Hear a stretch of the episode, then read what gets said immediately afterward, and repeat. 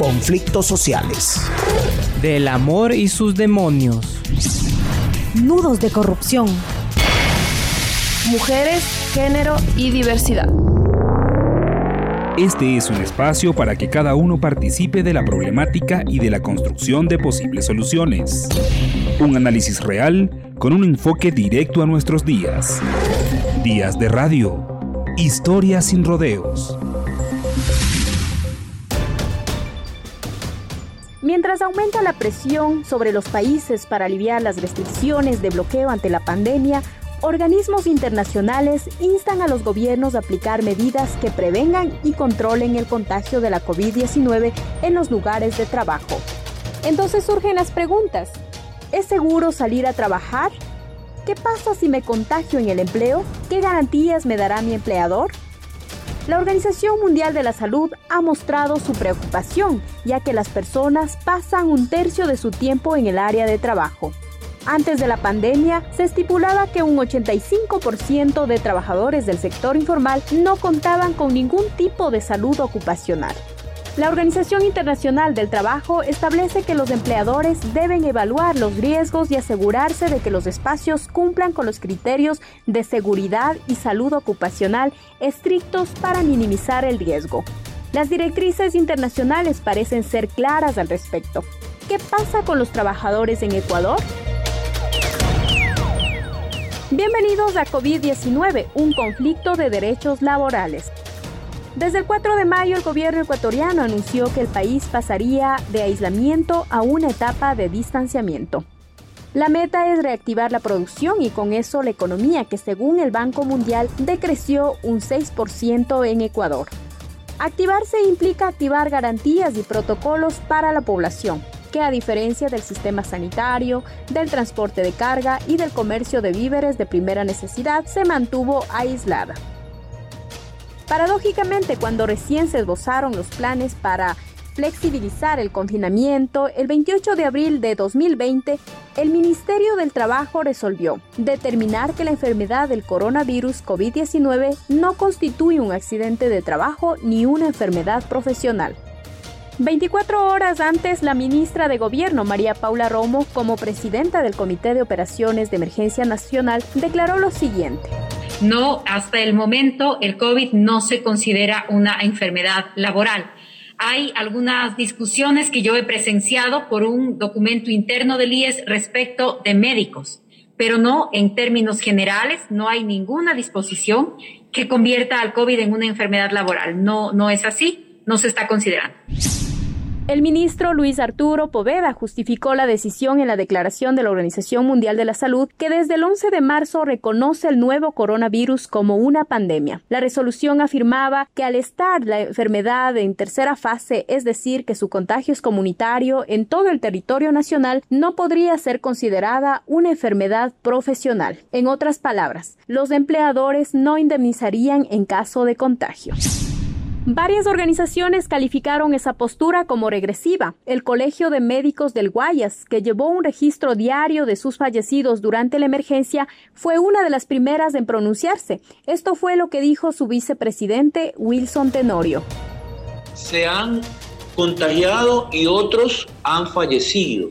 Entonces, por eso existe un riesgo, un riesgo laboral cuando intramuralmente dentro de la institución atendemos a ese paciente y a veces eh, no ha existido la debida adecuación, desinfección del área o el mismo profesional pueda en algún momento dado no haber contado con el equipo de protección personal. El 29 de abril el gobierno emitió otra resolución esta vez, la COVID-19 continúa sin ser una enfermedad profesional, excepto en aquellos casos en que se pudiera establecer de forma científica un vínculo directo entre la exposición a agentes biológicos que resulten de las actividades laborales del trabajador. Digamos que si un médico se contagia, debería probar que fue cumpliendo sus funciones y no, por ejemplo, trasladándose en el transporte público.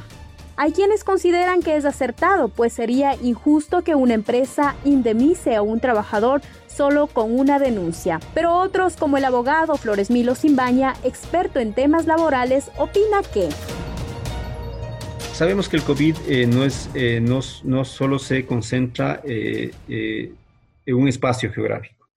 O sea, va, es, digamos, es más o menos, digamos, va por donde, donde mayores posibilidades tienen de, de, circular.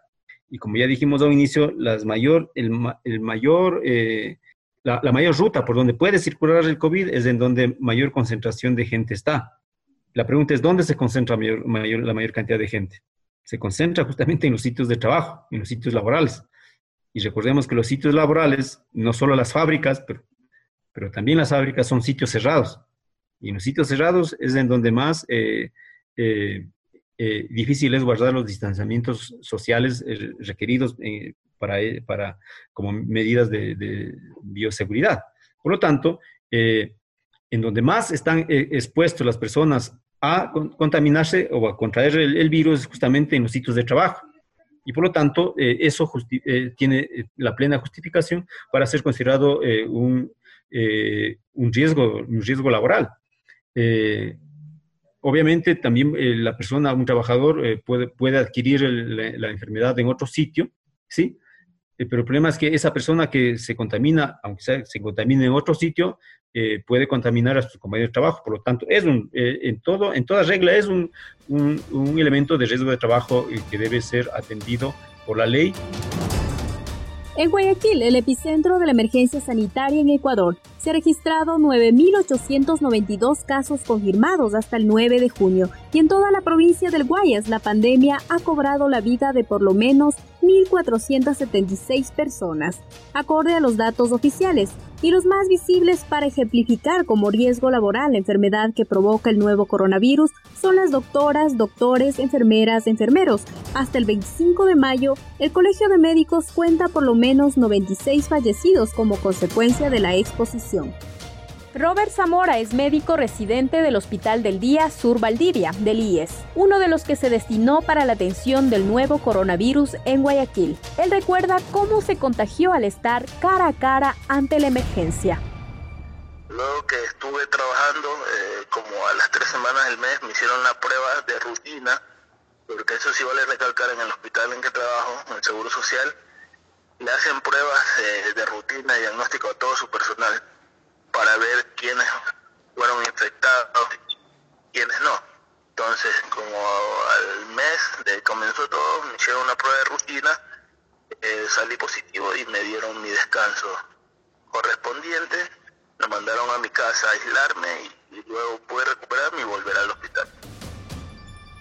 Vivo con mis padres en la casa de mis padres. Yo tengo siempre hemos vivido, somos una familia tradicional en lo que se puede decir. Eh, eh, durante este tiempo seguí viviendo con ellos, pero aislado totalmente. Llegaba, eh, cuando llegaba del hospital tomaba las medidas necesarias, hacía, un, hacía el aseo en la parte de afuera de mi casa, me retiraba de la ropa, la ponía en una funda, luego la lavaba yo y cuando yo llegaba todos mis padres, eh, mis padres y mis hermanos, los que vivimos aquí, eh, cada quien en su cuarto y prácticamente nadie tenía contacto conmigo. Al igual que yo entraba y llegaba a mi cuarto y me mantenía aislado. Tenía mis propios utensilios y trataba de tener el menos contacto posible con ellos. Al pensar en el personal del sistema sanitario, doctoras y doctores son los primeros que vienen a la mente pero hay otras ocupaciones que hacen que la atención en las casas de salud sea posible. Mi nombre es Paola Castillo, este, tengo 37 años, llevo 8 años trabajando en una institución hospitalaria y estoy en el área administrativa eh, con el cargo de asistente contable. Sus tareas implican contacto con otros y por ende estar en riesgo. Igual a nosotros nos entregan cuentas, nos entregan cajas. Entonces, este, casi que la interacción también es con los médicos, con personal administrativo que se encuentra en el área de emergencia, porque sabrás que este, igual personal administrativo está en emergencia. Hay personal administrativo que se encuentra en caja. Entonces, es de todas las áreas prácticamente que uno recibe cuentas o papeles Ya cuando, ya luego de todo, o sea, ya cuando se alborotó el tema, fue que ahí recién como que, no, este, se, tomaron esas medidas, esos protocolos de que no, este, por el momento no vamos a, a, llevar los papeles de un área a la otra, solamente por medio de sistemas, vamos a comunicarnos, si hay algo que, algo que no esté claro, bueno, llamamos por teléfono y cosas así. Paola se contagió con COVID-19 al igual que otros de sus compañeros de trabajo. Lo que sí te puedo decir es que en mi área prácticamente somos como 25, 5, 28, de los cuales solo 3 o 4 no se enfermaron, solo de mi área, hablándote de mi área. Paola confiesa que al principio de la crisis no recibieron información ni protocolos de seguridad. Bueno, al principio, pues no, cuando se descubrió como quien dice, la paciente cero, de que, fue el boom, pues no, el inicio. Este, eh, al, comienzo nos dijeron que no nos preocupáramos, que, este, o sea, que era una enfermedad, mm, o sea, como que sin, alta mortalidad. Entonces, que era solamente, simplemente como una gripe, ya las, las personas comenzaron a enfermarse y muchas a, fallecer. Entonces ya luego nos, ahí sí ya nos brindaron las, las medidas de seguridad necesarias, eh, lo que son mascarillas, varas, la verdad, pero aquí viene el pero, es que, o sea, ya esto como que había sido demasiado tarde. Como en Ecuador, la COVID-19 no se considera una enfermedad profesional ni un accidente laboral, el empleador está exento de responsabilidades. Por lo tanto, Paola asumió los gastos de su tratamiento y el de su familia.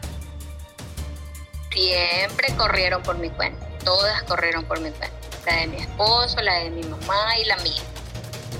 Bueno, lo que sí puedo destacar es que había una medicación especial para este tema del COVID, que era la recomendadísima, entonces eso sí este, me dijeron, mire, si usted va a requerir de esta medicación, el personal de aquí de la institución puede este, adquirirla en la farmacia porque tenían un stock ya.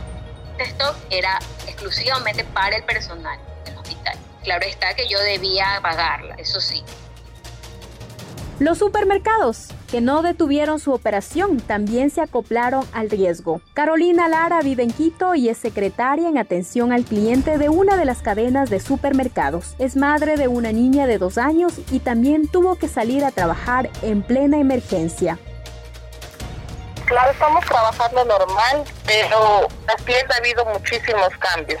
Nosotros al ingresar tenemos que tomarnos la temperatura, desinfectarnos igual que todos los clientes eh, ahora ya no timbramos como lo hacíamos antes en el biométrico, ahora tenemos una tarjeta de aproximación, entonces no, no tenemos ningún tipo de contacto. Eh, en la parte de los vestidores tenemos que dejar nuestras pertenencias lo más rápido posible y ingresar a laborar normalmente. En el comedor ha habido igual muchos cambios porque se implementaron cabinas individuales para igual evitar cualquier tipo de contacto. Entonces la corporación sí se preocupa muchísimo por sus empleados, ha implementado todas esas cosas para, para precautelar nuestra salud. Esto implica estar bajo una presión adicional. Por un lado está el miedo al contagio y por otro la posibilidad de quedar desempleado si las pruebas arrojaran resultados de infección positivos.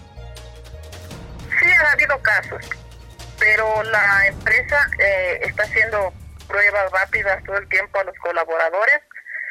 Entonces los casos que han habido inmediatamente se, se los separa. Igual, como, como te digo, nosotros al ingresar nos toma la temperatura. Si es que tenemos más de 37.5, nosotros no podemos ingresar a trabajar. Entonces la fiebre ya es un síntoma de. Por ende, si uno tiene fiebre, no ingresa. Una persona que está positivo a COVID inmediatamente se va a su casa, los 14 días. Esto se comunica al Ministerio de Salud para las estadísticas y, no, o sea, la empresa no ha desamparado absolutamente a nadie. Todos estamos cubiertos. Para Carolina, estas condiciones son suficientes para considerar el contagio como un accidente laboral. Claro que sí, porque nosotros estamos trabajando, particularmente en los supermercados. Eh, el riesgo es un poquito alto y nosotros estamos permanentemente con flujo de gente, entonces estamos trabajando. Y es difícil que uno se contagie afuera, claro que puede pasar, ¿no? Pero ahora con estas medidas no, no es que nos podemos desviar. Casa, trabajo, trabajo, casa. Entonces, pueden haber casos, no digo que no, pero es un poquito complicado, como digo, desviarse. Carolina es el sostén del hogar que comparte con su madre de 72 años y su niña. Yo, bueno, tengo una hija de dos años y vivo con mi mamá, es, es una persona de la tercera edad, tiene dos años.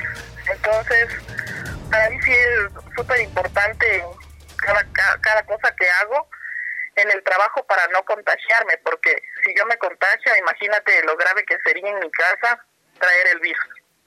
O sea, yo no puedo fallar. Trato de hacer las cosas así súper metódicas y que no se me escape nada, porque para mí un error sería fatal. En el proceso de reactivación, el sector de la construcción fue uno de los primeros en reintegrarse. Lo hizo el 17 de abril, cuando el gobierno anunció la aplicación de un plan piloto y así lo informó la ministra María Paula Romo. Vamos a empezar con proyectos piloto en el sector de la construcción. En el sector de la construcción estamos trabajando ya con protocolos de seguridad, protocolos que permitan que los trabajadores entren en turnos, que sean supervisados sus síntomas para poder tomar cualquier decisión de aislamiento y que nos permita tener una medida de unas primeras industrias en reactivación. Insisto, proyectos piloto no significa que todos quienes están en el sector puedan reanudar sus actividades. Solo quienes tengan una autorización especial, luego de haber revisado los protocolos, van a poder recuperar, van a poder reinstaurar sus actividades en el sector de la construcción la próxima semana. Se ha decidido que a partir de la próxima semana se autorice la operación de las empresas que producen o que comercializan suministros de oficina y papelería. Para muchas de las oficinas, incluso para las instancias públicas, para quienes están en la primera línea, hay una necesidad de suministros de oficina que están relacionados desde papel hasta tinta y todo lo que se requiere en la operación diaria de esta naturaleza. Por lo tanto, es necesario que se autorice que este comercio se reanude no se van a abrir las puertas de estos comercios, será a domicilio con un régimen como el que ahora estamos aplicando para la comida a domicilio. Dos meses más tarde, Leopoldo Ocampo Andrade, presidente de la Cámara de la Industria de la Construcción, explica que la aplicación de protocolos les ha permitido estar ilesos. En empresas privadas especialmente, en el tema COVID, hemos generado, desde ya unos dos meses atrás, los denominados protocolos, los mismos que ya han sido aprobados por el COE para, que no son sino un conjunto de, normativas, de lineamientos de seguridad y bioseguridad para que nuestros, para la protección de nuestros trabajadores, para todo esto ha permitido que dentro del proyecto piloto nosotros tengamos el reporte, y lo digo con mucha alegría, de que ha habido cero contagios en todas las obras que han salido en el proyecto piloto fueron 35 obras que salieron aproximadamente ya hace un mes y ha habido apalancado en todo este conjunto de normas que se han regido estrictamente los trabajadores y el empleador, de los cuales no tenemos reportes que haya existido contagio. Además, han brindado capacitaciones periódicas para que los obreros conozcan las medidas. Pero, ¿cómo funciona el protocolo de distanciamiento dentro de una obra en construcción? Hemos contratado transporte en las llamadas bucetas escolares que están paralizadas, idóneas para incluso dentro de esta movilidad que mantengan los, los distanciamientos que exige la autoridad, pasando un asiento y todo ello para transportar a los trabajadores. Luego, el momento de llegar a la obra, lo primero que se hace es medirle la temperatura, el tomarle la, el poner la implementación indumentaria básica, eh, mascarillas, guantes, si amerita el caso, y todos los casos de seguridad industrial, el proceder a la desinfección y obligar al trabajador a que tenga una parada de ropa alterna para cambiarse el momento de salir. Eso creemos que es lo más idóneo, pero no todas las horas son susceptibles. Casos en las que son susceptibles de generar campamentos, el distanciamiento en los comedores. ¿Y ahora qué sigue? Desde junio empezó lo que se ha denominado la nueva normalidad. Así lo vive Paola Castillo. Las medidas de seguridad sí, sí siguen. Este, pues, lo único que ha cambiado es que ya está, como quien dice, normalizado el horario de trabajo. El personal, tengo entendido que sale, este, que debe salir tarde en la noche. Yo trabajo hasta las 4 de la tarde, pero el que sale tarde en la noche 8 de la noche, este, les redujeron salir a las 7 para de esta manera ellos este, tengan un tiempo de dos horas, un lapso de dos horas para que puedan llegar a sus hogares. La pandemia abrió un conflicto en las relaciones laborales. Las directrices gubernamentales han puesto el peso del contagio sobre los hombros de los empleados, a quienes solo les queda adaptarse y volver a trabajar en medio de la pandemia. En un país que fue azotado, la respuesta de los tomadores de decisiones ha resultado insuficiente. Mientras salimos y rehabilitamos el espacio público, el miedo está latente. Días de radio. Historias sin rodeos.